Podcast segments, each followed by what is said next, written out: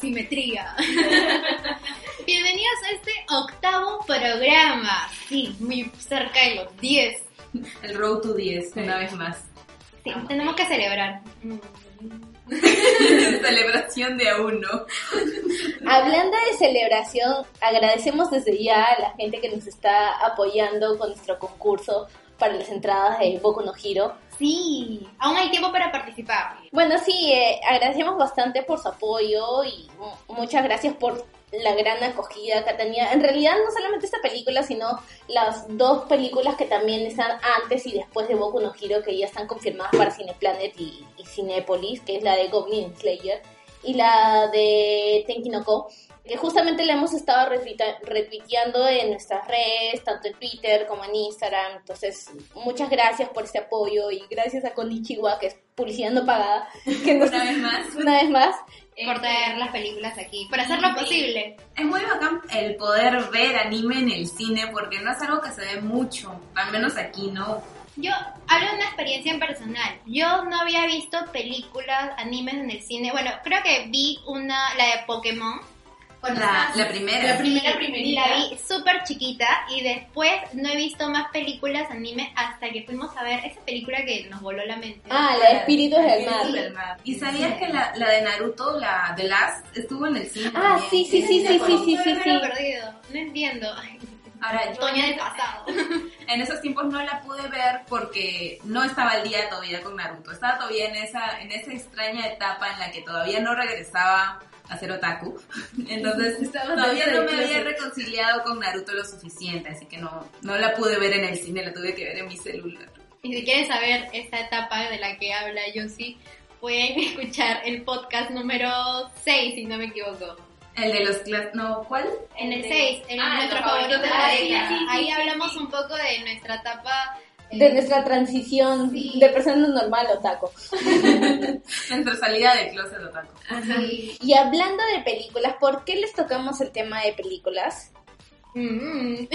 ¿Por qué será? Porque, bueno, explícitamente nuestro capítulo de hoy se trata de justamente la primera parte de nuestros reviews de las películas de Ghibli que están disponibles en Netflix. Sí, felizmente. Ahora, si antes estaba al alcance por medios, bueno, cualquier página web que se pudiera Medios no legales. claro, medios no legales, pero ahora sí, de manera oficial está en Netflix, que el mes pasado, el mes de febrero, empezó a darnos un primer, una primera tanda, un primer alcance de estas películas Ghibli. Y ahora este mes ha renovado con muchas más películas. Entonces, si están al alcance, véanlo. Ahora, el día de hoy, vamos a darles unas pequeñas reseñas de películas que hemos mm, resaltado entre las opciones que, que hay actualmente. Eso no quiere decir de que mm, las películas que no mencionemos no las vayamos a presentar en un próximo programa. Entonces estén atentos. Bueno, el plan de Ghibli y Netflix es poner todas sus películas en la plataforma, que son unas 21 más o menos, que van a entrar en tres grupos. El primer grupo entró en febrero, el segundo ahora recién en marzo, y el tercero entrará en abril. Sí. Cabe resaltar de que no vamos a tener la tumba de las luciérnagas porque ya está licenciado por Disney. Creo que sí, es Disney el que tiene la licencia. entonces- o si no es... pues, es otro, es otro caso, pero el tema, el problema es la licencia. Ah, Ah, sí, porque yo ya tengo un tema por ahí. Que- Es un tema de, de licencias y distribución que ya escapa mucho a nuestro conocimiento y a nuestras manos. Así que bueno, pero igual tenemos un amplio catálogo de películas para gozar y ver, ya sean las convencionales como Totoro o las de Chihiro, que son las más conocidas, mejor dicho, hasta otras más que son como que ya más, más underground y no, no las has escuchado antes. ¿no? Sí, que de hecho de Totoro y de Chihiro ya hemos hablado un poco en nuestros primeros capítulos. Eh, el capítulo número 2. Eh, bueno, en este caso a mí me toca comenzar, hemos invertido un poquito el orden. Para variar. Bueno, a mí me toca hablar de Kurenai Nobu- Nobuta, que es, En pocas palabras. que es Porco Rosso. Porco Rosso. Eh, El bueno, chanchito. el chanchito. ¿Por qué el chanchito? Antes de entrar en todo esta, este grupo, o bueno, esta reseña, mejor dicho, a Miyazaki le gusta mucho el tema del- de los cerritos y los Del aviones. Y, de verdad. ajá, sí, Ahora entonces vemos los cerdos, los cerdos vuelan. Sí, y literal, lit- bueno, no literalmente, pero se podría adaptar bastante esa frase. Entonces, ¿Qué es lo que pasa? O sea, eh, nosotros sabemos de que en las películas de Ghibli, por su mayoría, las personajes principales son mujeres. Sí. Pero esto de acá, Son niñas. Mm. No, no solo niñas, también hay Ajá, también jóvenes. hay- ajá. entonces, en el caso de Porco Rosso, sucede algo contrario. El personaje central es Marco Pagot o Porco Rosso. ¿Por El qué? chanchito. El chanchito. ¿Qué es lo que pasa con Porco ¿no? ¿Por qué es un chanchito? Ya, Explícame, yo no he visto la película, quiero yo saber. tampoco, Ya. yo tampoco. A ver, Porco Rosso se sitúa entre la Primera y la Segunda Guerra Mundial. O sea, es una película entre guerras. Y situado en la parte, en el país de Italia, en, eh, en la época del gobierno de Benito Mussolini. Y eh, Marco era un piloto italiano que justamente participó en la Primera Guerra Mundial. En esa guerra, en ese tránsito en, en el cual él está piloteando, se combate con una armada austrohúngara. Entonces, en esta, en esta batalla, él pierde a su tripulación y ocurre un momento un poco extraño en el cual no te explican de una una manera explícita o detallada de por qué se convierte en, en cerdo, pero hay una maldición. Hay una maldición O que sea, hace... él sí empieza como hombre. y- No, no, no, no. Él en toda la película ha empezado como cerdo, pero te dicen en una parte de la película de No que él era un hombre. Ajá, de que él no siempre fue un cerdo. Eso es como que la parte que a mí me ha, me ha dejado un poco cabizbaja porque no te explican cómo se convierte en un cerdo. Pero en sí la película es fantasía o no. Es, es más o menos fantasía. ¿Por qué? Porque hay piratas y nosotros tenemos el concepto de los piratas que están metidos en una, en, en- ajá, en, en botes, pero no, en este caso los piratas pilotan a, a este, aviones. Son piratas del cielo. Ajá, Innovador. ajá. Este grupo de, de piratas se llama la banda Mama Ayuta. ¿Qué? Y es gracioso ya porque, o sea, tú dices, ay, piratas, son villanos y todo eso, pero no es así. Entonces, regresando, eh, esta película se sitúa entre, entre estas dos guerras importantes y cuando Marco se retira de la Marina italiana, ya hay un momento en el cual él se vuelve como que un cazarrecompensas. ¿Cómo que cazarrecompensas? O sea, de alguna manera u otra intenta combatir a estos piratas que están en sus avioncitos y es como que el más capo de todos. Hay una parte en la cual estos piratas raptan a un grupo de niñitos. Y es, es gracioso porque los niñitos están, están bien happy, están bien felices, están felices. O sea, me han robado, estoy ahí volando con unos extraños, pero yo estoy feliz acá. Pero estoy volando. Pero estoy volando, pero estoy Y feliz. con otros niños, no importa. Entonces luego llega este Porco Rosso y pues te rescata a los niños y todo eso. Y Porco Rosso es un personaje bien conocido en ese entorno. A raíz de esta, de esta, este pequeño conflicto principal entre los piratas y, y Porco Rosso, su avión queda como que un poquito dañado. Entonces él se va a Venecia, si no me equivoco, a que le remodelen el avión. Previo a ello, eh, tiene como que un pequeño altercado con Donald Curtis, que es este, es un, Eh, por un momento pensé que ibas a decir Donald Donald, Trump. y yo dije, no, no, no, no. Eso es el real multiverso. aunque si no me equivoco, Donald es un, es americano, Ah, Ya. no.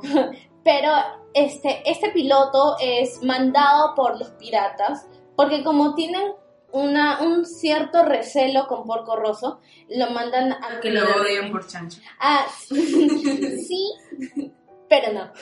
Ya, entonces Donald lo que hace es estropear más el avión de Porco Rosso. Llega al taller del maestro Piccolo, que es la persona...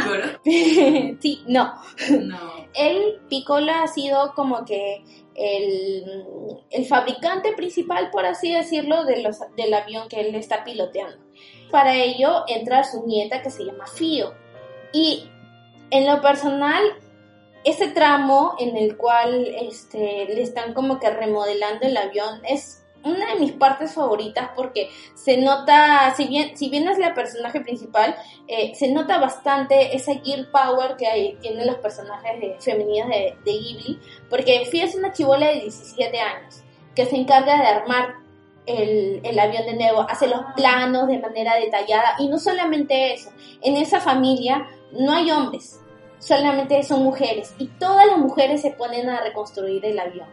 Y es como un ejército de Winris. Ajá, algo así. Ajá, algo así. Entonces, bueno, ya suceden más cositas y surge el desenlace de la de la película, que no, ya no lo puedo seguir diciendo porque sería sí, spoiler. la película y no, no, no, yo quiero ver. Miyazaki, ¿qué es lo que quiere representar con esta película?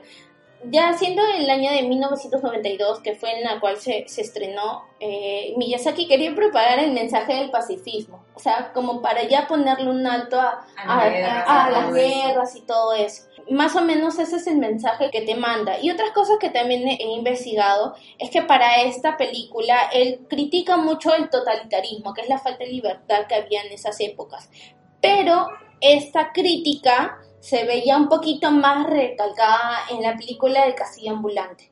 Que ya eso ya lo vamos a ver más adelante porque todavía no es en Netflix. Ajá. Bueno, ese es mi, mi review con respecto a Porco Rosso. De verdad no hay pierde porque aparte, a pesar de ser una película de 1992, esa es hermosa.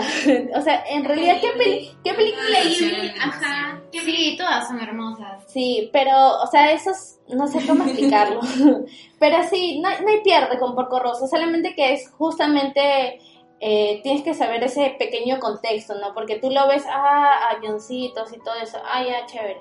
Pero cuando te enteras más o menos en el contexto en el cual se, se sitúa toda la película, entonces ya como que tiene un poquito más de sentido. Eso es todo pasemos al siguiente. Todo, amigos. y eso, esa referencia la acabas de hacer porque qué era un puerco igual que Porco Rosso. No, no, pero ya que la dices, yo salí como siempre.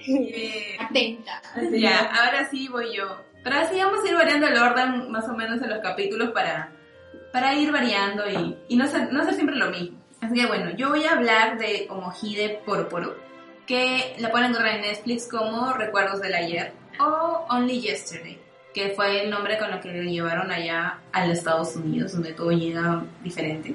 Esta película es de 1991 y fue dirigida por Isao Takahata, pero producida por Miyazaki Ghibli.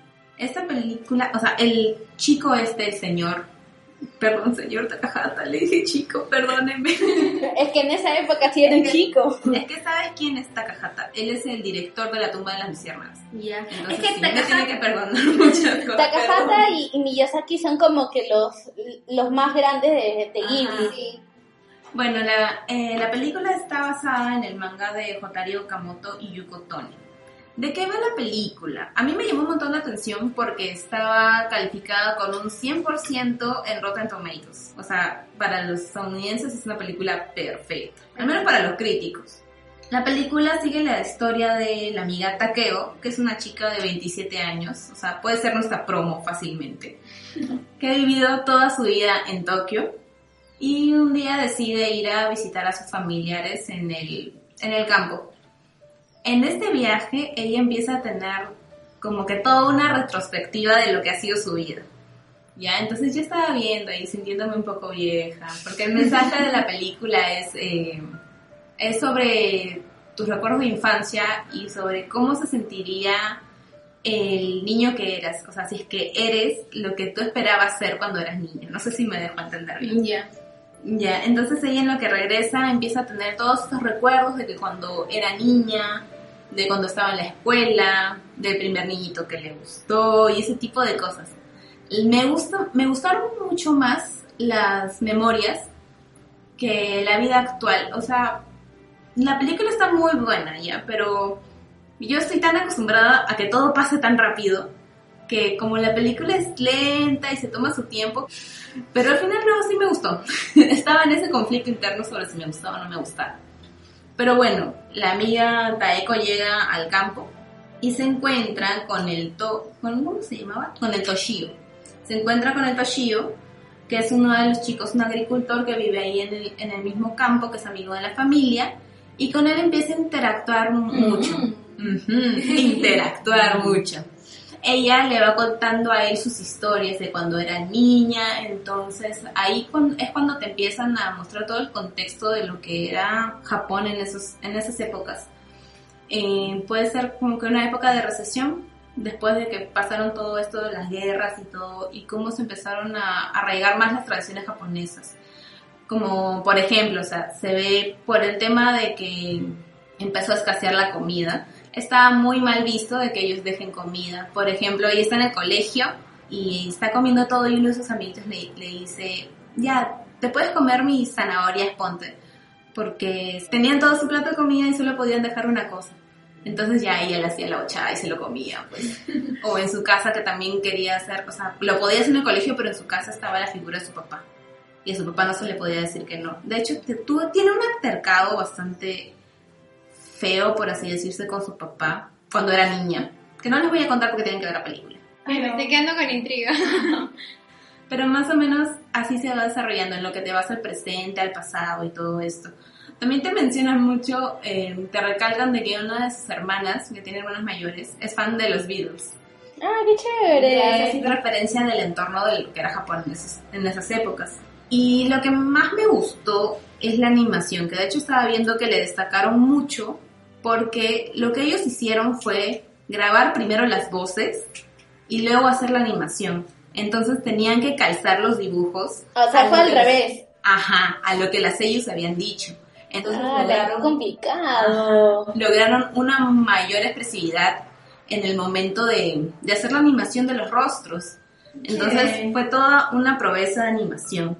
Por eso creo que tiene la, Claro. la, la puntuación que tiene. Claro, es como que su valor, su valor diferencial en cuestión de las otras películas, que en, realidad no tienen nada para desmerecer, ¿no? Pero es, es el plus. plus. Ajá. Y también escuché que, a ver, eh, Takahata tuvo todo un tema, no indagué mucho sobre eso, pero después de, de unos 3, 4 años que estuvo como que en exilio, un poco alejado de todo, fue que regresa con este proyecto, esta película, y que Ghibli lo, lo apoya para poder producirlo. Y se dio al final y está muy bueno.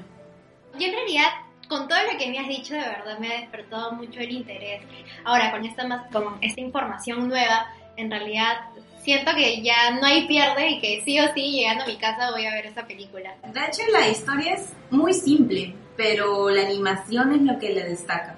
Y la animación en cosas cotidianas como pueden ser las expresiones. No ves grandes explosiones ni grandes combates, pero en el mismo comportamiento humano tú puedes encontrar grandes cosas. Yo creo que eso también pasa muchas veces. Cuando la trama, una historia es muy sencilla, hay muchas cosas que la realzan, ya sea la dirección o la producción. Pero cuando estamos refiriéndonos aquí a Ghibli, que en realidad ellos hacen una, una animación tremenda, creo que realza más ese tipo de historias, que muy a pesar de ser una historia cotidiana, porque es algo, podría hablar, tratarse de biográfica, no sé, Puede, bueno, puede ser la biografía de alguien, Claro. de cualquiera. lo realza bastante y eso se refleja en, en el puntaje que, que puedes ver en Roommate. ¿Cómo es?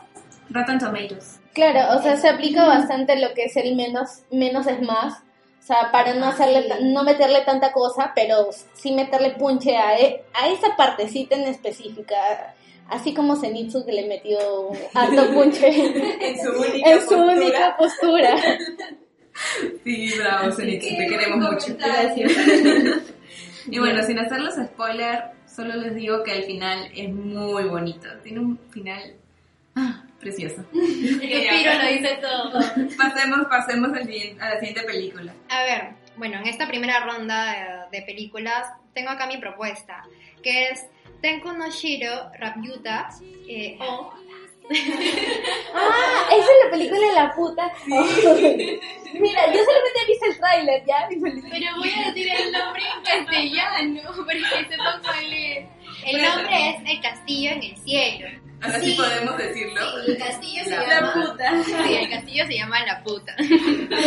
Yo me acuerdo porque no la he visto todavía, pero yo llegué a mi casa un día tranquila y mi hermana me dijo, la mamá estaba viendo una película que se quedaban en silencio y luego de la nada alguien decía, la puta. se cagaba de risa, porque todavía creo que en Netflix no está en latino, sino está en español España. Ah, de España. Entonces, En realidad- está con un dejo mucho más divertido. En realidad hay películas de Ghibli que están con audio de español España.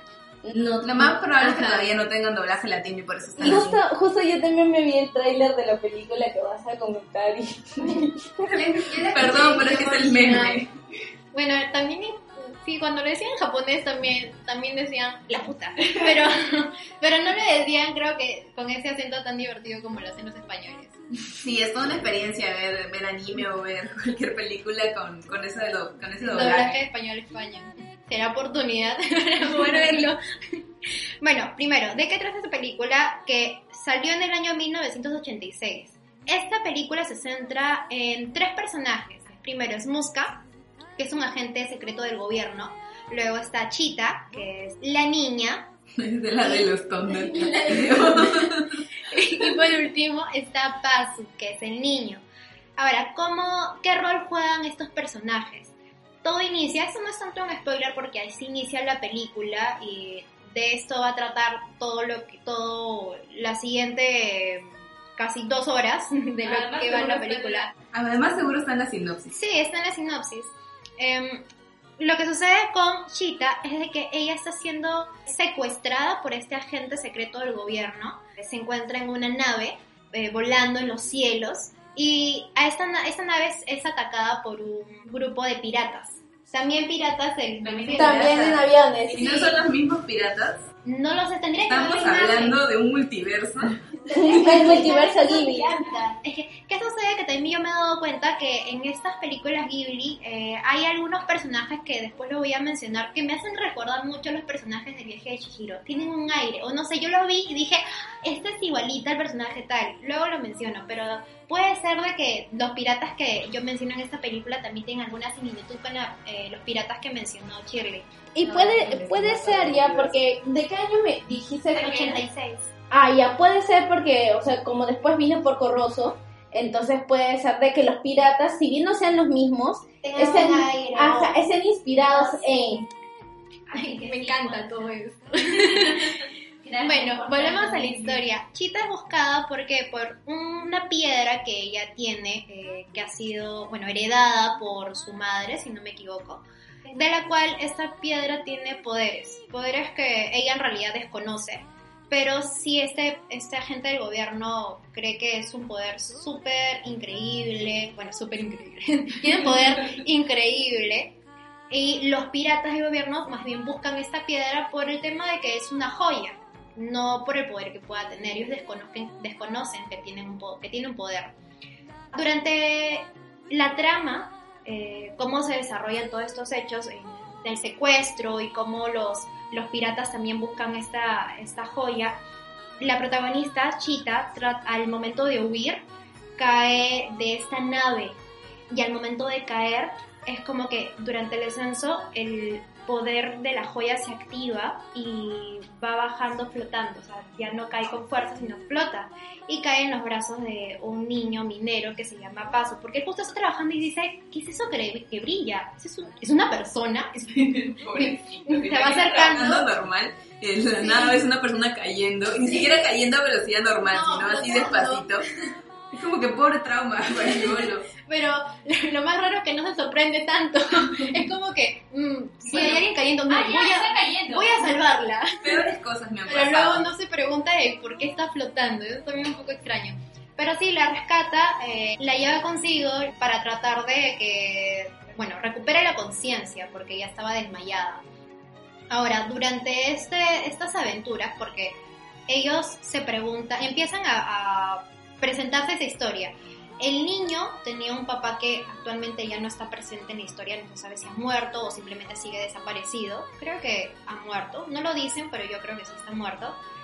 Cuando ellos están en su hogar, el niño le, le explica una historia. Oye, mira esta imagen. Ah, esta imagen me llama la atención. ¿Cuál es la historia detrás de esta imagen?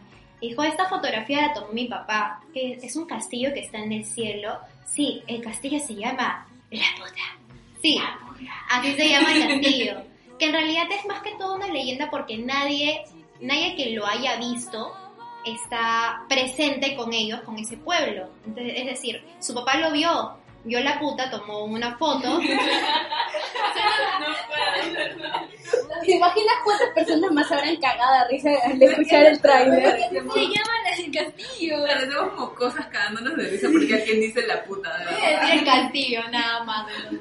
Bueno, tiene una foto del castillo, tiene una foto del castillo, bueno, la trajo consigo y después, posteriormente, eh, cuando va a buscar nuevamente a ese castillo, desaparece. Es decir, él ya no está con, junto con el pueblo. Por eso no hay nadie que en realidad que haya visto al- a la isla o al castillo flotante no está presente junto a los demás. Eh, por eso se toma como una leyenda. Ahora, ¿qué sucede? Que cuando la niña ve o escucha esta historia del castillo, le llama mucho la atención y parece un poco extraño porque tiene... De un primer momento te dan a entender de que ella maneja una información que también tiene que ver con esta isla. ¿Cómo suceden los hechos posterior a esto? No lo puedo decir porque también es spoiler. Los datos que estoy diciendo en realidad pasan en un primer momento del- de, la película, así que no es tanto spoiler. Es algo principal que uno también debe hacer para poder seguir avanzando con la historia. Porque sí, también es una historia que avanza un poco lento, pero eh, te llega a llamar la atención por algunas referencias que ahora voy a mencionar. Lo que yo dije hace un momento de las similitudes que, que puedes encontrar entre personajes, me refería por dentro de la banda de piratas aéreos, la lideresa eh, me hizo recordar mucho a la bruja del viaje de Shihiro, a Yubaba, por mm, su rostro o algo. o sea, físicamente, en realidad, Yubaba es una, es una enanita, cabezona, pero esta lideresa tiene una similitud. De verdad, cuando yo la vi dije, ¿qué? Yubaya. Y después cuando vi al esposo de esta, de esta mujer, es era, bueno, no idéntico, pero me hizo recordar mucho a, Kanagi, que es el anciano que provee de carbón para, para ese hotel del viaje de Chihiro, porque también tiene esos lentes redondos, no tiene cabello calvo, tiene los lentes redondos y tiene un gran bigote. Solo que esta vez estos son personas, entonces no tiene los seis brazos como en el viaje de Chihiro. Son referencias creo que ponen ellos a propósito. Sí, pero claro que esta película es del 86. Entonces son referencias pero al revés. Claro. Claro, o sea, eh, es como que reciclaras un poquito tu, tu idea principal y ya solamente lo transformaras o, o lo rebootearas para, para hacer este Más que otra todo cosa. para el diseño de personaje. Ajá.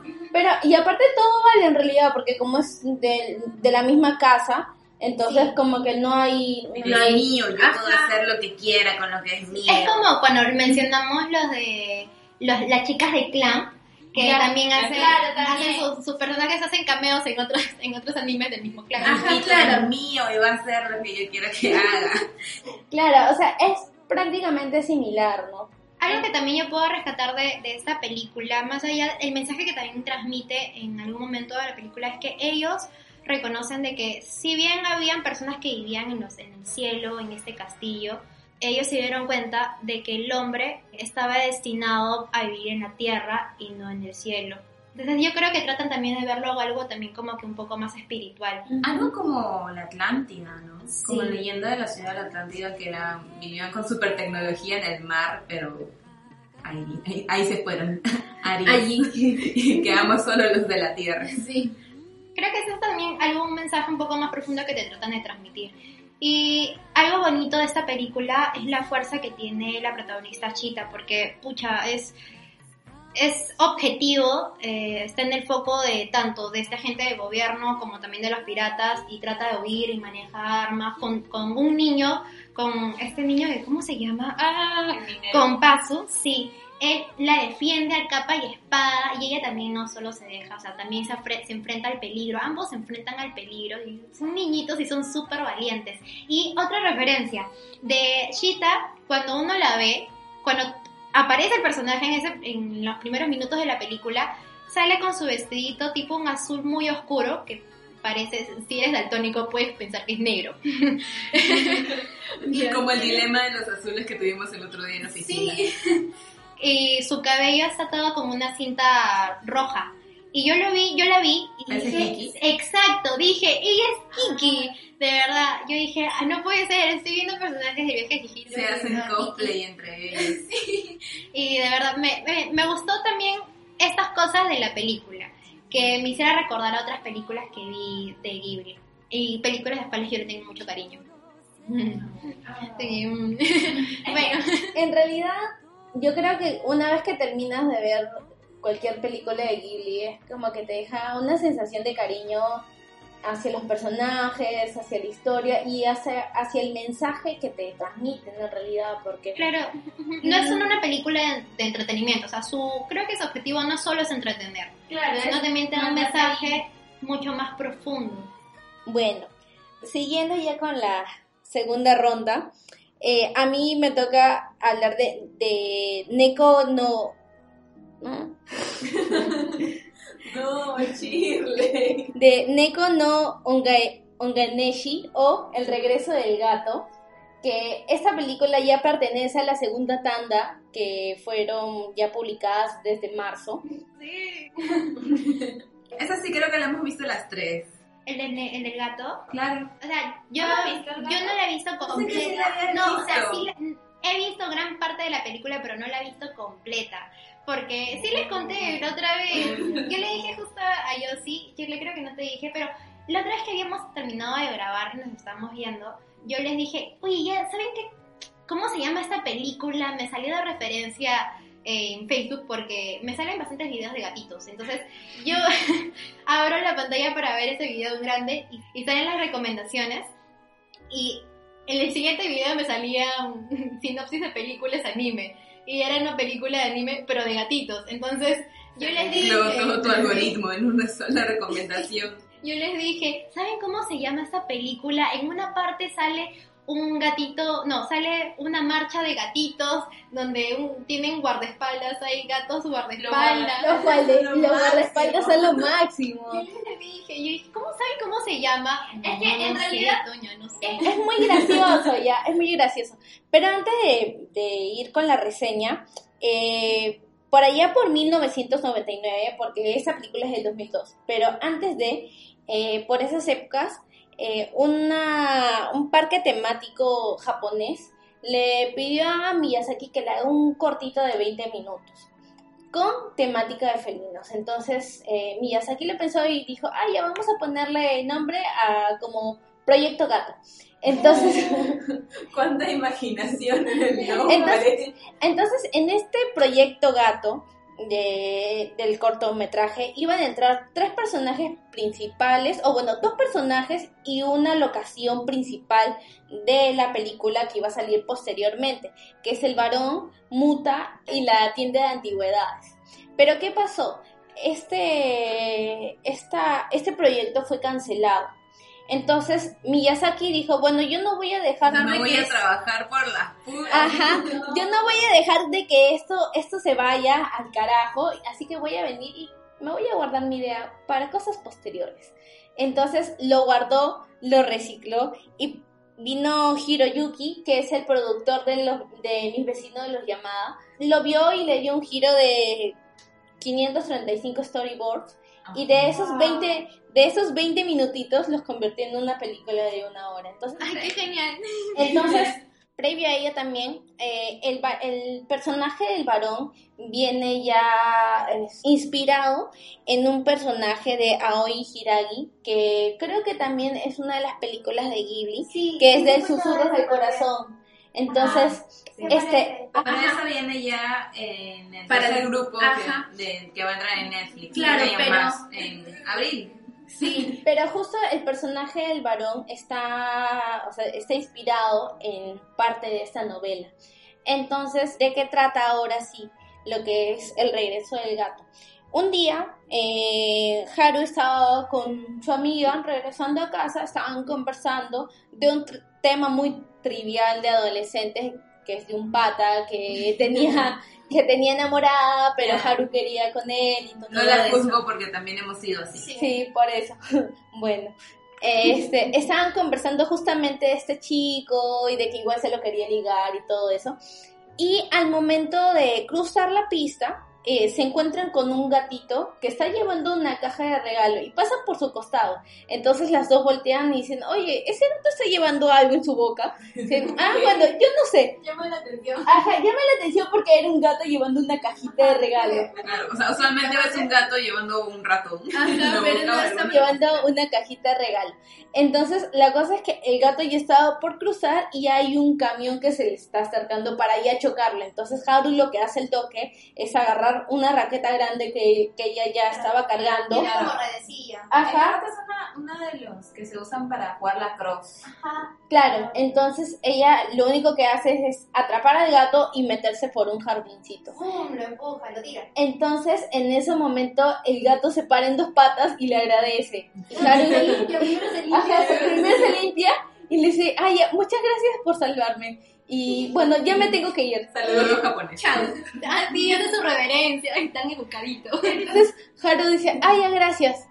Y luego voltea y le dice a su amiga, oye, ¿has visto? El gato que está a mi costado me acaba de hablar. Y ella, carajos, estás hablando. ¿De qué hablas?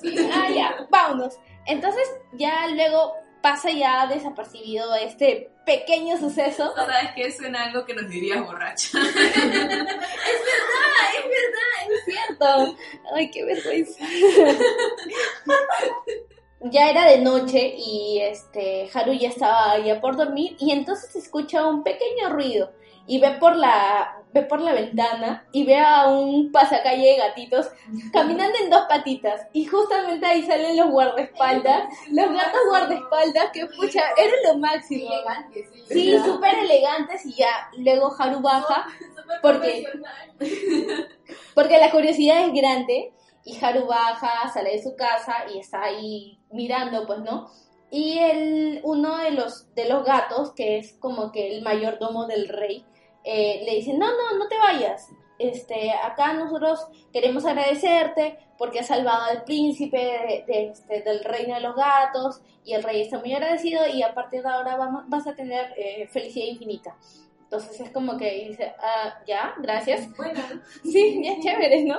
Y bueno, ya, y sucede, y al día siguiente, este, la casa de Haru está atestada en un jardín de, de planta, planta para gatos, y luego Haru se está yendo al colegio y hay un montón de gatos que lo están persiguiendo, y, Y le regalan ratones. y le regalan, le, le llenan su casillero de ratones, y es como que, ¡ay, qué carajos está pasando acá! es que en la mente de, los gatos, cuando traen un ratón es porque te están dando un regalo. Ajá, es como que acá observación paréntesis, si alguien, bueno, alguno de ustedes tiene un gato y les entregan o traen en su, en su hociquito una cucaracha o un ratoncito o algo eh, y se los dejan ahí a su lado, es porque ellos están dando esto como regalo. Sí, no los regañes. si no los, no los, si no los regañen como dice ellos, si no los regañen porque ellos lo ven como un regalo. Entonces nosotros simplemente tenemos que poner cara feliz de, oh, gracias.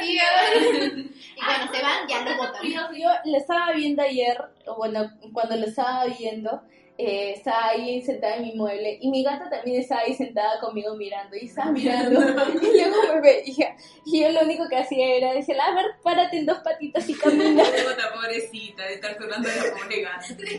Y yo era gracioso porque me miraba con cara de ¿qué estás haciendo? Bueno, entonces eh, para eso eh, llega Natoru, que es eh, la- una gata mensajera de parte del rey, a decirle pues que ya le están dando los agradecimientos y todo eso, y que está previsto que sea la futura esposa del príncipe por haberla por, salvar. por haberlo salvado. Entonces ella dice, ah, ya, ¿ah?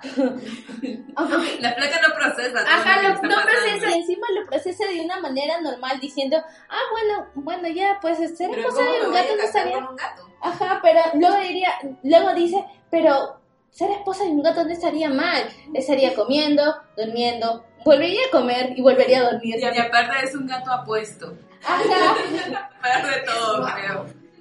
entonces... Y es príncipe. Entonces luego de eso eh, le invitan a ir allá al mundo de los gatos y ya pues entonces Haru dice, bueno ya no sé cómo voy a llegar y escucha una voz diciéndole que se, que se vaya a la como que a la sala, al, al salón de administración de los gatos. Entonces, No, le dice que busca al gato gordo. Al gato gordo blanco. ah, ya, al gato, claro, que busca el gato gordo blanco y que él lo va a llevar a la sala de administración. Ese gato es todo un personaje. Ese, ese gato es todo un personaje. Es, sí, es amargo, pero ya luego como que ya se suelta como Es que es gruñón, no es que sea malo. Es como- gordo y Es gruñón. como un gato propio de su raza. O sea, que si lo vemos un gato así gordo y una cara medio. mm, O sea, tú también te imaginas un gato gordo y gruñón. Sí. Entonces, justo ella estaba caminando y encuentra el gato gordo y gruñón. ¿Por qué? Porque se siente encima de él. Y dice, ¡ay, no, sorry! Y lo mira y le dice, oye, ¿tú eres el gato gordo que me, ha- me han dicho que busque? Y el gato la mira diciendo, ah, ya, no. Me has dicho gordo. Y luego se va y, y el gato le habla, pues, ¿no? Y la comienza a llevar a justamente al lugar que le habían dicho que vaya, que era la, el- esta oficina. Entonces, dentro de esa oficina eh, sale la tienda de antigüedades que justamente le había comentado que era parte del proyecto gato de por allá de los 99. Y hay un momento en el cual los rayos solares le dan a esta tienda y al- hay una esfinge de un varón que toma, toma vida. Entonces ahí sale el varón y se presenta y le dice, mira, yo soy el varón Humbert von Gicken. Y este, El varón también es un gran personaje. sí, el varón es, el varón es todo un varón. Y este, Simón, el gran varón.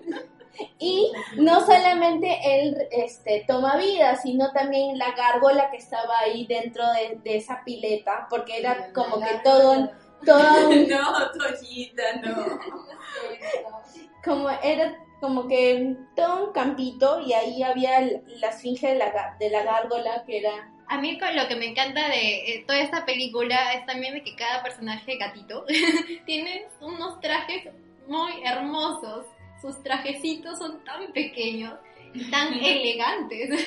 so, es, es muy muy bonito y bueno la cosa es que eh, en, en un momento X los gatos del rey vienen y la raptan a Haru ¿para qué? para que vaya al reino de los gatos entonces una vez cuando Haru ya llega ahí después de una larga persecución Haru se da cuenta de que ella se ha hecho chiquita y los gatos son mucho más grandes. Entonces dice, ay, ¿qué fue, no? Eh, y ya pues entonces los, los, los súbditos del, del rey gato van y la llevan al, al castillo, pues, ¿no? Previo a ello hay una, hay una gatita blanca que Es muy bonita. que es muy bonita y que cuando yo la vi me hizo acordar a Mari de los ga- aristogatos porque dije, oye, esta es igualita. ¿Será una referencia? Sí, yo creo que sí puede ser una referencia, tomando en cuenta de que Los Aristogatos es una película ya más antigua que, que esta de acá. Entonces, por diseño de personaje sí puede ser una gran referencia. Lo que sucede después yo no lo puedo comentar porque ya sería spoiler. Es una película corta en realidad, ya. Es una película de una hora y quince, entonces te lo puedes acabar al toque. Claro, pero en realidad también la información que estás dando para quienes digan, ah, pero ya me estás contando historia. No, o sea, la información que estás dando del el tema del el matrimonio y cómo salvas, está, pasa en los, prim- en los primeros momentos de la película. Entonces, tú ya sabes de que ella salva al gato y de que le están, como tipo premio o agradecimiento, lo están casando con el príncipe. Entonces, es- sabes que la película va a ir de eso, ya no estás dando más detalles. Eso lo hago, ah, bueno, hago esta observación para quienes piensan de que esto puede ser un gran spoiler. No, lo más probable es que salga de una sinopsis por ahí. Sí, Sí, en- eh, bueno, mm, como les digo, esta película te las puedes terminar al toque. O sea, mm, yo me la terminé en un abrir y cerrar de ojos. Y como les comenté, esta película es una de las tantas que está con, con traducción de español de España. Así que pasemos a la siguiente recomendación. Bueno, bueno, para continuar con esta segunda ronda, a mí me toca hablar de Kaguya Hime no Monogatari o el, el cuento de la princesa Kaguya, que el año pasado lo proyectaron aquí en el Centro Cultural Peruano Japonés, que me quedó unas ganas increíbles de ir a verlo. La película también tiene un 100% en Rotten Tomatoes. no hay pierde. en, eso, en eso basé mi, mi selección de este capítulo. Ay, ya, ya no es por los estudios, sino ahora es por No, Rotten ahora Tomatoes. es por la crítica. bueno, esta es la última película de Takahata, que salió por allá en el 2013 y fue nominada al Oscar.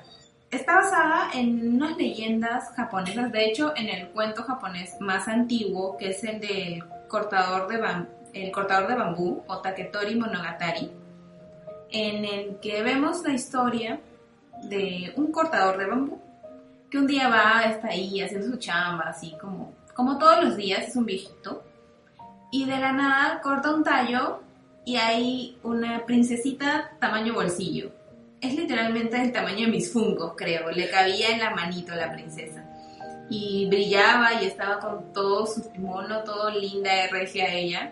Entonces él ve esto, o sea, es algo sobrenatural, no sabe qué está pasando. Lo lleva a su casa y se lo muestra a su esposa. Cuando la esposa la carga, porque ellos deciden hacerse cargo de esta personita pequeñita, la princesa crece al tamaño de un bebé normal. Y por arte de magia, a la señora le empieza a salir leche para poder alimentarla. ¿Qué Y, es habla? una- y son un par de viejitos.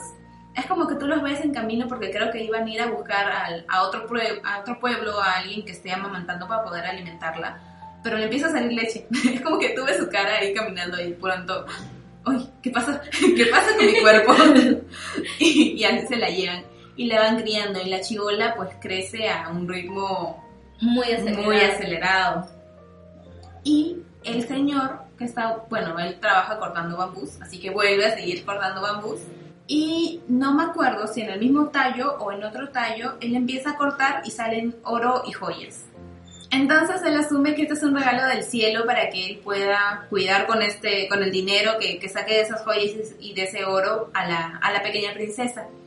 Entonces su objetivo se vuelve en convertir a esta pequeña niña en una princesa, casarla con un lo- lord fe- feudal y para él eso es la felicidad máxima. O sea, quiere, quiere negociar, hacer negocio con su hija. Básicamente, pero no lo hace de mala intención, o sea, no le veo mala intención al viejo aunque haga no malas cosas, pero pero sí.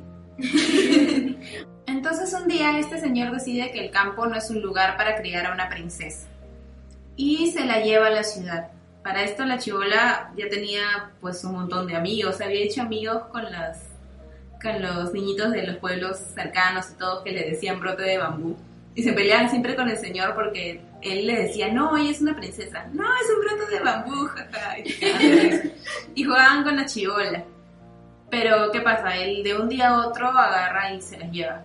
Se la lleva, se va con, con él, con toda su familia, porque también va, va la señora. Entonces, poco a poco ella se va convirtiendo en la joven que su papá quería que sea. Esta princesa a la que eventualmente presenta a sociedad. Tiene como que una fiesta en la que la presentan a sociedad. Como sus 15 años. Ajá, como sus 15 años pero en el contexto del Japón súper antiguo, pues, donde nadie la podía ver. Era como que una deshonra que las mujeres estén ahí frente a, a los hombres en las fiestas. Sí, sí. Por eso es que siempre Exacto. tenían como que un biombo Ah, ya. Donde solamente se veía la siluetita de la... y no la veías a ella. Maldito hecho, patriarcado. También el, ella, te- ella tenía como que mm, una instructora que le llevó su papá para que le enseñe a comportarse, a ser una princesa, a estudiar, a escribir, a todo eso. No creo que escribir y estudiar no, pero a comportarse como una princesa. Y dentro de esto, esta, esta transformación física, mm, para acomodarse a los estándares de belleza de aquellas épocas, le tenían que sacar todas las cejas. Ay. Le depilaban todas las cejas y le pintaban los dientes de negro. Iba a ser lo mismo. Y esto era por un trasfondo bien machista, porque si tenían los dientes negros no iban a sonreír ni abrir la boca para hablar. Qué miserable. Sí, o sea, sí, o sea, tú la ves a ella tratando de entender por qué está pasando esto. Qué ridículo, de verdad. Sí, pero e- ella igual quiere hacer feliz a su papá. Entonces, hasta cierto punto lo acepta, pero tú ves que ella está sufriendo. ¿Y quién No ¿Y quién no? Sí, a mí también. Es que sí. ¿Por qué Ghibli? Te tenían en un pedestal. Lo peor es que su papá piensa que le está haciendo un bien, pero no está considerando los sentimientos de ella. O sea, ella quiere volver al campo a corretear, no quiere estar ahí metida en una Ser princesa. libre. Claro. Lo peor es que, bueno, como esta es una princesa misteriosa, la gente se empieza a correr la voz de cómo es que fue el origen de esta princesa, todo el brote de bambú y todo O eso. sea, crear tipo historias leyendas o...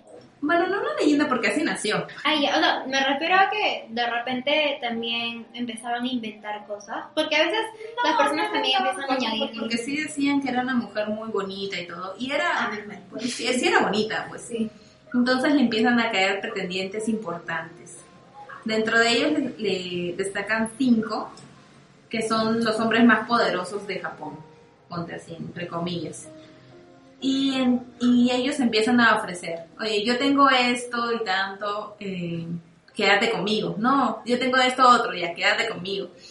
Entonces ella les dice, ya, tú me estás ofreciendo, eh, tú me estás diciendo que yo soy más, más valiosa que, no sé, la taza de Buda. Entonces tráeme la taza de Buda para demostrarme que yo soy más valiosa que eso y yo iré contigo. Y así le dice a los cinco con cinco diferentes tesoros. Y los manda a rodar, pues, porque obviamente ella no se quiere casar. Es una chiquita todavía. Y así va desarrollándose la trama en lo que tú ves sufriendo a la pobre princesa y cómo este rumor de que ella es prácticamente inalcanzable va creciendo y entonces se va volviendo un tesoro mucho más mucho más valioso que al que aspirar para los hombres en esa época. Hasta incluso llega a los, a los oídos del emperador. Pero, eh, bueno, es que no puedo contar lo que sigue porque ya viene siendo spoiler. Pero hay una cosa con el origen de la princesa que es lo que va a... mm, es lo que va a desencadenar el desenlace. ¿ya? Tiene un origen mágico, por ende va a tener un final fantasioso también. Que no le puedo decir qué es porque les voy a contar toda la película. Y ya no lo podremos. Ay, me ha dado cólera, pero me ha dado también muchas ganas de verla. En realidad yo creo que no hay podcast en el cual Jocelyn nos dé alguna reseña en la cual nos, nos cause pena o nos cause cólera. Ya sea eh, este, Yakusoku no Neverland con la maldita Isabela o la de Vinland Saga con... con ¿cómo, ¿Cómo se llama el, el patita este? este con Askelat. Ya, con ese. Y que lo puedan revisar en nuestros podcasts anteriores, como por ejemplo en la de Crunchyroll y la de lo mejor del 2019, por si acaso.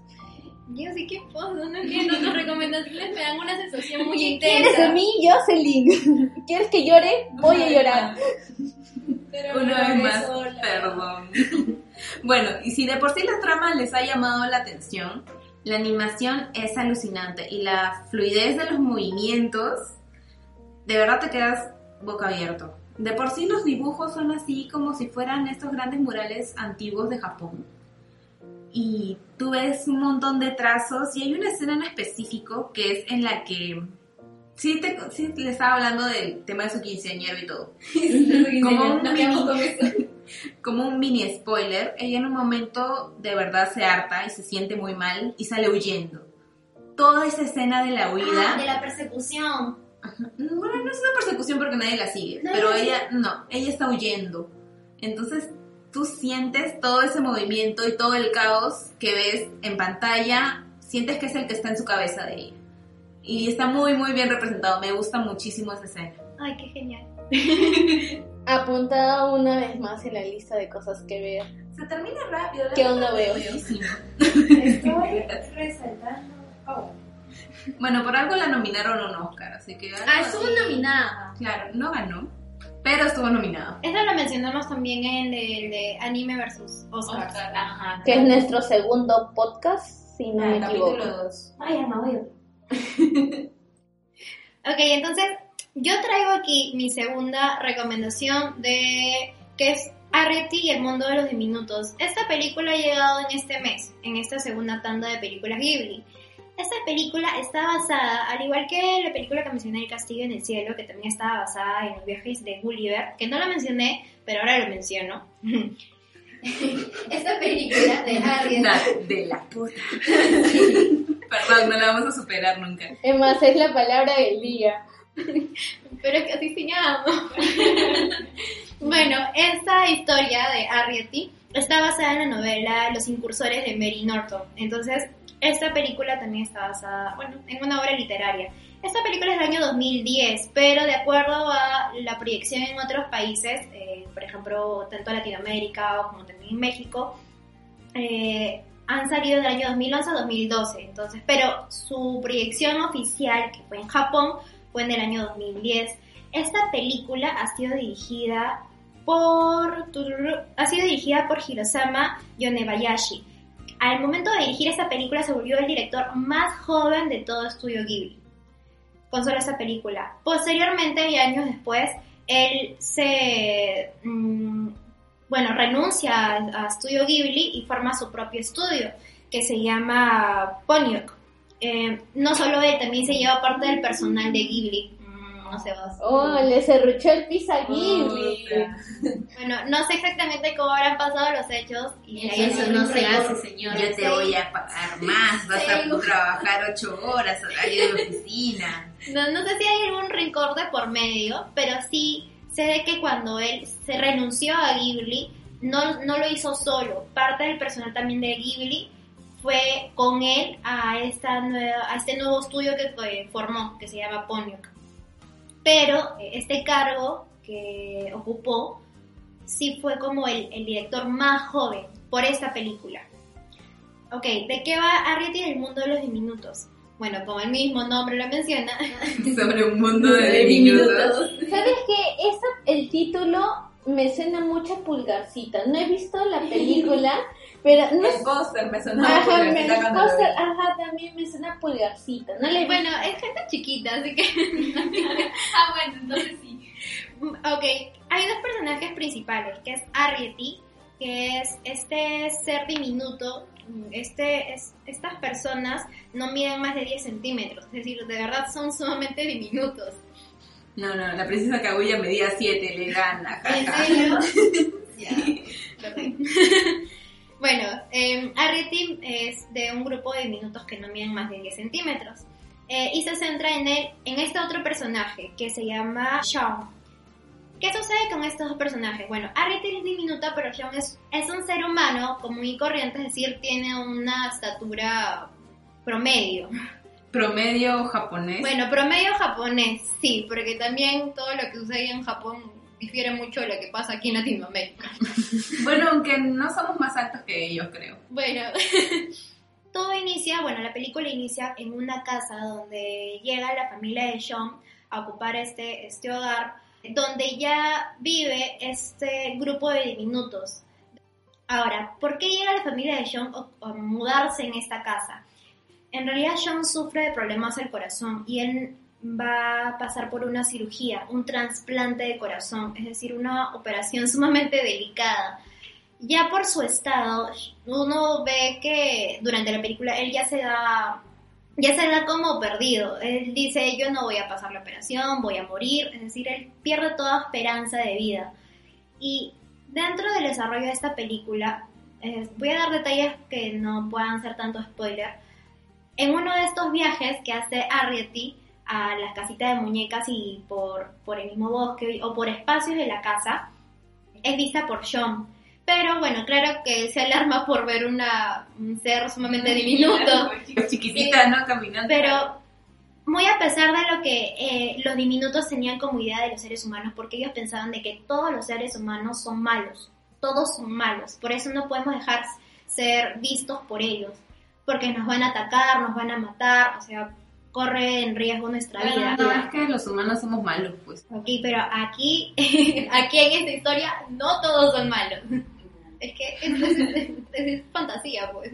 Mm, bueno, entre Arrietty y Sean, este, este joven, no es tanto un niño, es un joven, se forma una, una amistad, una muy bonita amistad, en cómo eh, ellos se dan soporte mutuamente, cómo Arrietty también lo apoya a él en ese estado que, como lo menciona, des- desesperanzador por su operación de, de corazón, y cómo también Sean ayuda a, a Arrietty de no ser vista por otro miembro de la familia.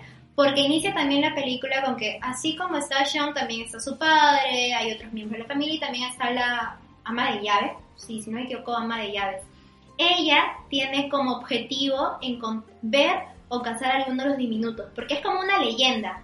O sea, te dicen de que existen diminutos, pero nadie los ha visto, es una leyenda. Entonces ella, no, sí existen, sí existen, y yo los voy a encontrar. Es, es algo así como el profesor de, de Timmy Turner en Los Padrinos Mágicos.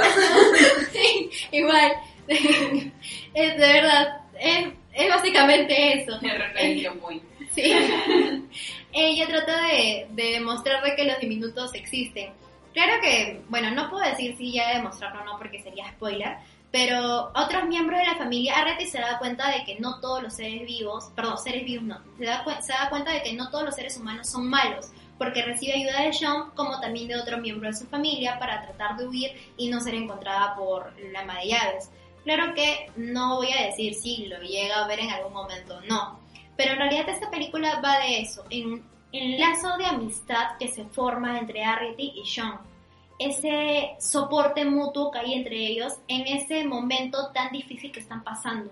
Porque así como Sean tiene su operación del corazón, Arrietty también está están siendo perseguidos por personas que los quieren atacar o que los quieren encontrar como en el caso del ama de llaves. Y bueno, más allá vemos cómo se desencadena también la película. Tiene un final bonito, tiene un final... mm, no, es que no puedo dar más detalles de qué No, otras cosas suceden por el spoiler. Pero sí es una película muy, muy bonita. La animación, bueno, es de Ghibli, es, es hermosa. Los colores que tienen, porque también hay bastantes escenas de entre la casa, cómo se mueven estos diminutos en la casa de muñecas. Y ves todas las cosas chiquitas y de pronto aparecen eh, Sean o otras personas, los, los seres humanos, que son gigantes. Entonces tú ves este cambio o este contraste. Y mm, esa, esa fantasía que hay es como que no sé, aumenta mucho más esta atracción visual y los colores que te presentan, porque como menciono, no solamente hay, hay escenas dentro de la casa, sino también fuera. También están en el patio, en el bosque, en el jardín, y todos esos colores verdes hermosos y como Arrietty hace para poder, hace para, para poder subir un, a unas plantas, mm, transportarse también a través de las flores, es- pues todo un mundo lleno de colores y es, es hermoso, de verdad es muy muy bonita. Y bueno, creo que también es una buena opción que ha llegado en esta en este mes, en este mes en, en Netflix. En la, en la segunda tanda de películas. Sí, sí, sí que lo pueden ver. Recordá que en esta segunda tanda, eh, mm, recalcando lo que mencionamos al principio, eh, como películas ya conocidas, ha ingresado el viaje de Chihiro. Y en la primera tanda ha ingresado, le- bueno, ingresó la película de Totoro, que justamente no vamos a ahondar mucho de estas películas porque ya hemos conversado de ellas antes en nuestro segundo podcast de Oscar versus Animes. Sí, de De- hecho también entró la de Kiki. Ah, sí, Pero pero esa fue la primera, fue la primera La tanda. de Kiki la tratamos ya un poco más en el capítulo anterior. Sí, Sí, claro, en el cual hablábamos de las mujeres. Hago una, una sinopsis sumamente cortita de Kiki, pero en realidad es muy bonita, la recomiendo nuevamente. Es muy, creo que esta película de Kiki yo la vi eh, cuando recién la subieron a Netflix y le cogí mucho cariño. Es muy, muy bonita. Le porque- mucho Porque tiene un gatito, Sí, ¿verdad? también, es hermoso. Spoiler, el gatito tiene un hijito gato. bueno, tiene que ser hijito gatito, pero...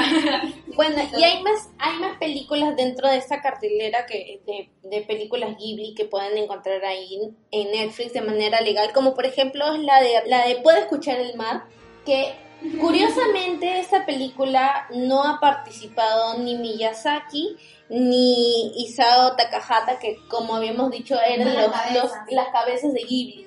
Eh, en esa película no participaron ellos y fue la primera película que en realidad fue hecha para televisión. Entonces, eh, como te- creo que habías mencionado en algún momento, esa película es... Sí, o sea, a ver, voy a, voy a repetir lo que les comenté antes de empezar a, a grabar.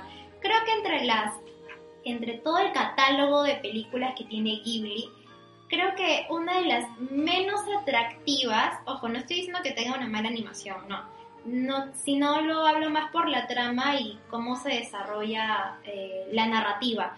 Es, no sé si decirles peor, peor dentro del catálogo, no, porque todas las películas de Ghibli son buenas, pero creo que su narrativa es muy lenta, es muy plana, no tiene momentos de cúspide, impacten. momentos que te impacten, no, es algo, eh, bueno, yo la vi y dije, ah, bueno, o sea, no me dejó tanto un mensaje profundo, tiene una narrativa muy, muy lenta, muy plana, muy sosa, y los person las personalidades de los personajes Te dan No. cólera. dan rabia, dan cólera, pero no tienen algo, o sea, no tienen algo tan definido. Porque aquí se trata, tipo, un, un resumen súper cortísimo. Trata de, de Rikako, que es una estudiante que llega a este, a, este pueblo, a esta escuela, donde ya hay, una, hay dos amigos que son Taku y Yutaka. Ellos son dos mejores amigos, podría decirse. Y llega esta chica que, el cual, de la cual llama mucho la atención de Taku. Entonces es como que se enamora y te habla, esta historia está siendo narrada o está siendo contada por, por Yutaka, el amigo de este chico. Y cuenta cómo ella llegó al pueblo, cuenta cómo la conocieron en la escuela y cuenta, ¿por, ¿por qué cuenta estos hechos? Porque tienen una reunión de promoción. Tienen una reunión de promoción, entonces... Esa es la que nunca va. Esa es la que nunca vamos, sí. Y bueno, bueno, ellos sí fueron. sí fueron. Entonces cuenta la historia de cómo, la, cómo llegó al pueblo, cómo la conocieron, cómo su mejor amigo se enamoró de ella, cómo ella lo buscó a, a- no a su mejor amigo, sino lo buscó a él para ayudarle en algunos problemas con sus padres, como ella es egoísta, puede ser egocéntrica, de verdad me dio mucha cólera la personalidad de ella. De Rococo sí, da mucha, mucha cólera. y como ella también se ausenta de la reunión de promoción. Ella, ella no va. ella- Menos ella ella. nosotros. Ajá, ella no va. ¿Sabes qué leí por internet? Y ustedes que lo, que lo han visto, quiero que me lo confirmen. Ajá. Dice que sale un póster de Porco Rosso durante la película. Sí, Sí, pero es ya de manera desapercibida. Sí, Tienes que estar ahí viendo los. Este detallitos. dato me recordó a lo que hace Satoshi Kon con en Perfect Blue. Bueno, Perfect Blue no. ah, que parece que sino no me en Tokyo Godfather que sale un póster de Perfect Blue. Y creo que en Paprika sale un póster de Tokyo Godfather. Sí. Ajá. Ya. Sí, sí. Entonces, bueno, la historia va de eso, o sea, cuenta estos, estas anécdotas mm, poco interesantes eh, previo a su reunión de promoción, la cual ella se ausenta, es decir, no la llega a ver. Y lo único que te dicen es de que ella tal vez tiene un interés, un interés algo romántico en él. Eh, No en el mejor amigo, sino en el otro. O sea, yo creo, Ahí termina. yo creo que acá lo más resaltante y bonito es el, el diseño de personajes y la animación. Eso es lo más bonito y lo más resaltante en realidad, porque de ahí, como dice Toña, eh, la, la narrativa y cómo son los personajes en sí no tienen tanta tanto impacto en realidad. Algo que tal vez nos, no tiene, nos tiene acostumbrados Ghibli. Creo que también es por eso. Por eso también no nos, no nos gusta mucho porque ya nos tienen acostumbrado a algo. O acostumbradas. Nosotras. Nos tienen acostumbradas a algo y. Yo creo que también tiene que ver mucho la dirección en algo, porque por ejemplo en la pela de Recuerdos del Ayer, la historia es recontra simple y se te hace lenta y todo, pero fluye. O sea, de verdad te deja un mensaje y yo creo que está bien dirigida. Y ahí es donde quizás pataleó un poco Ghibli en el momento que estaba haciendo esa película. Claro, porque Sí. como, como hemos dicho, no han estado las cabezas, ¿no? entonces no han estado ahí como para dar el punto de vista o tal vez esa ese ingrediente mágico para decir, oye, toma. A mí no me dejó un mensaje. O sea, lo único que puedo decir es que, que le gustó a un amigo del promoción. no sé. Quizás fue la manera de llevar la película también lo que le falló. En realidad dicen de que esta película fue más que todo para darle cabida a las eh, a, a los a los nuevas las nuevas generaciones que estaban dentro ahí del estudio, o sea, la gente que más o menos tenía nuestra edad, entonces que recién estaba comenzando, o sea, por así decirlo, es una película de practicantes. ya y Ajá. Eres Pulping anda su película. Entonces, bueno, salió, salió esto. Eh, pero ahora nos toca hablar de otra película que sí tiene un... Perdón, perdón, pero también. O sea, se llama, yo cuando lo, lo leí dije, se llama Puedo escuchar el mar. Y en ningún momento me mencionaron eso. A ver, yo no entiendo la traducción que tiene que ver. No tengo el nombre en japonés ahorita, pero... Ah, ya lo tengo, ya lo tengo. Dice Umi ga Kikoeru. Ya, y si no pero- me equivoco, Umi es mar. Es mar, Me ajá. acuerdo porque hay una carta de Yu-Gi-Oh que se llama Umi. Gracias, Yu-Gi-Oh. No, no por ese No, no, no, entiendo. O sea, no connota... No lo sé. Quería, dar, eh, quería hacer ese comentario porque. Yo creo que tal vez sea el mar el mar te llena de nostalgia y los recuerdos también te llenan de nostalgia. ¡Ay, anda el mar! el mar. Entonces ya, bueno, por ese lado tal vez. Pero bueno, ahora vamos a una película también que entró ahí, que era Cuentos de Terramar, no sé si la han visto. Ah, esa no la Yo llegué no a he llegado ver. a ver, pero tengo buenos comentarios de esa película. Yo he leído un dato que me pareció curioso, que fue, a ver, esta película es dirigida por Goro Miyazaki, que es el hijo de, Hayao, y está basado en los libros de Úrsula Le, Le Guin, creo, no, no sé muy bien pronunciar su apellido, pero es una estadounidense.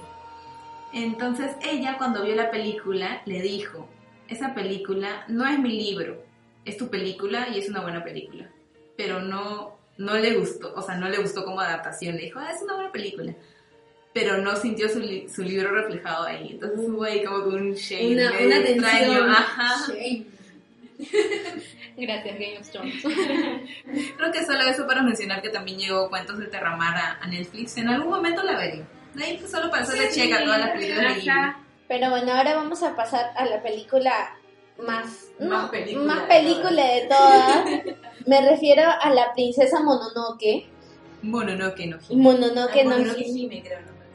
En realidad, eh, según la que he visto, eh, la princesa Mononoke, o sea, es en, en traducción es más que todo la princesa de los espíritus vengadores.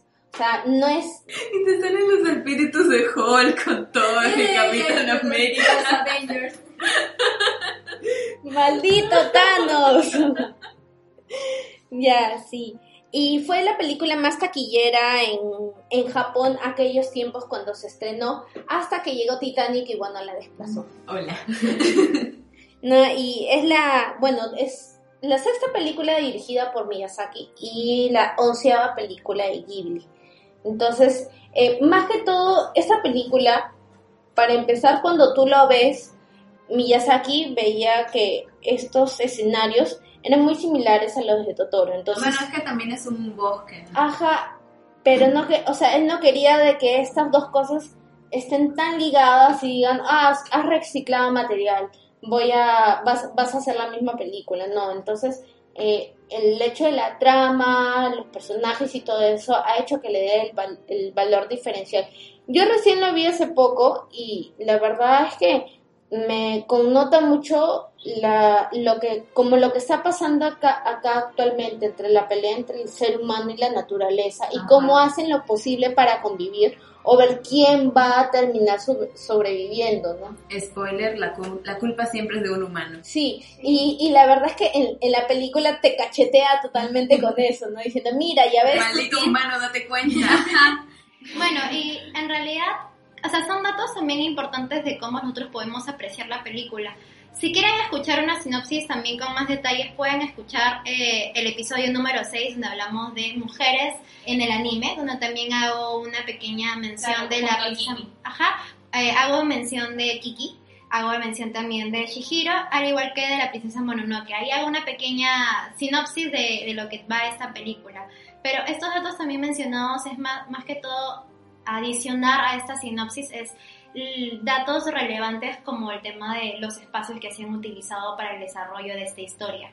Y el mensaje que nos deja que es la lucha entre la naturaleza y los seres humanos. Que su trascendencia hasta el día de hoy, porque si bien es un tema de una pela de 1997, hasta el día de hoy sigue siendo relevante, porque seguimos cagándola con la naturaleza, la verdad. es un, en realidad es un tema atemporal. No es algo que podamos ligarlo a un tiempo en específico. O sea, no es un tema de coyuntura. En realidad, claro, tal vez ahora más que antes, pero, o sea, te genera un mensaje, ¿no? O sea, diciendo, cuida, cuida, las, cuida tus áreas verdes porque esto está haciendo que, que puedas estar viviendo. O sea, no es, no es solamente tú. Y justamente hay uno de los personajes que representa vivamente esa, esa parte del egoísmo, eh, el poder, eh, el hecho de querer predominar como si tú fueras el todo, el centro del universo, ¿no? En cambio, la princesa Mononoke, eh, a pesar de que es una humana, ella no se considera como tal, o sea, se considera como parte Claro, del... fue criada por Claro, lobos. entonces... Es como un Mowgli, ¿no? Claro, o sea, fue criada por lobos, pero en realidad di- eh, directamente por esta, esta loba gigante, porque tiene un, un tamaño espectacular, eh, que, sí, que protege toda esta área verde. O sea, en realidad podría también verse como algo así como en, en Totoro, que es un ser que, o un dios, o un Como ente que protege, del bosque. o exacto, el espíritu del bosque. En realidad también esta loba es como un espíritu del bosque, porque no es un espíritu, porque sí es, Es real. una reina del Exacto, bosque. Yo creo que por eso es una princesa. Sí, La, la loba en sí lo cuenta, y no solamente es- está el clan de la loba, sino también hay un clan, el clan de los monos y el clan de los jabalíes. Entonces, Esos monos me dan miedo. sí, porque se, se creen Estaban bien raros. Sí, están bien, bien raritos.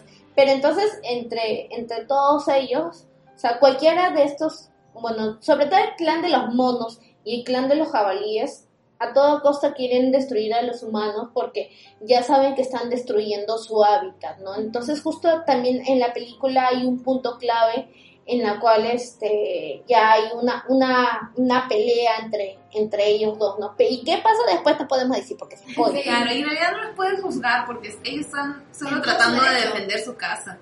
Entonces hay, o sea, y hay, como hay un personaje que pre- representa también lo que es el, el egoísmo y el poder, también hay un personaje que representa lo que es la humanidad y la esperanza, que en este caso viene a ser Ashitaka, que es el, pre- el, el príncipe de la tribu de los Enishi, que es justamente el que se vuelve el crash de, de San, que El crash. es- pero que, o sea, al principio la princesa es como que muy reacia, pero luego se da cuenta de que no es, no es igual, pues, ¿no? Entonces es como que cada personaje te va representando una acción de, o bueno, no acción, sino un carácter de los seres humanos, ¿no? Es, en realidad, vale mucho la pena verla, creo que dura como que una hora y media o algo así, pero tienes que verlo detenidamente y ver de que no solamente es un- una persona, sino hay un mensaje ya detrás para que te haga reflexionar más o menos de cómo está dándose la situación ahora en el mundo, por así decirlo. Así que bueno, eso en cuanto a películas Ghibli disponibles, eso vienen a ser todas nuestras reseñas. Próximamente vamos a tener otro capítulo. Spoiler alert, va a haber una segunda. Va a haber una segunda temporada. se- Segunda, segunda parte. Vamos a tener una segunda parte de este especial. Pero vamos a esperar, obviamente, la tercera tanda de películas. para poder- completas. Ajá, para poder tener ya una reseña más variada. ajá, más variada. Así que, bueno, recuerden que pueden eh, escuchar nuestros podcasts en YouTube. Estamos como Abas Podcast. En Instagram como abas.podcast. Y también seguirnos en Twitter como arroba abaspodcast, donde subimos un montón de noticias. Si nos dan retweet, los vamos a agradecer mucho. Sí, ahí es- de verdad tenemos noticias así, rapidísimas. Apenas sale la noticia, por ejemplo, em, confirmaciones de, tempo- de nuevas temporadas de algunos animes o también publicaciones de mangas, al toque en Twitter se saben estas novedades. Así que síganos. Si no tienes Twitter, créate una cuenta y sigue. De verdad, man, yo he habilitado nuevamente mi cuenta de Twitter y muchas gracias. Sí, muchas gracias porque de verdad ahora me siento más al día con las noticias. Bueno, nos pueden escuchar nuevamente en nuestros capítulos anteriores. Este es el octavo episodio, pero también pueden escuchar nuestros otros siete capítulos. Estaremos muy agradecidos. Así que hasta una próxima semana. ¡Sayonara!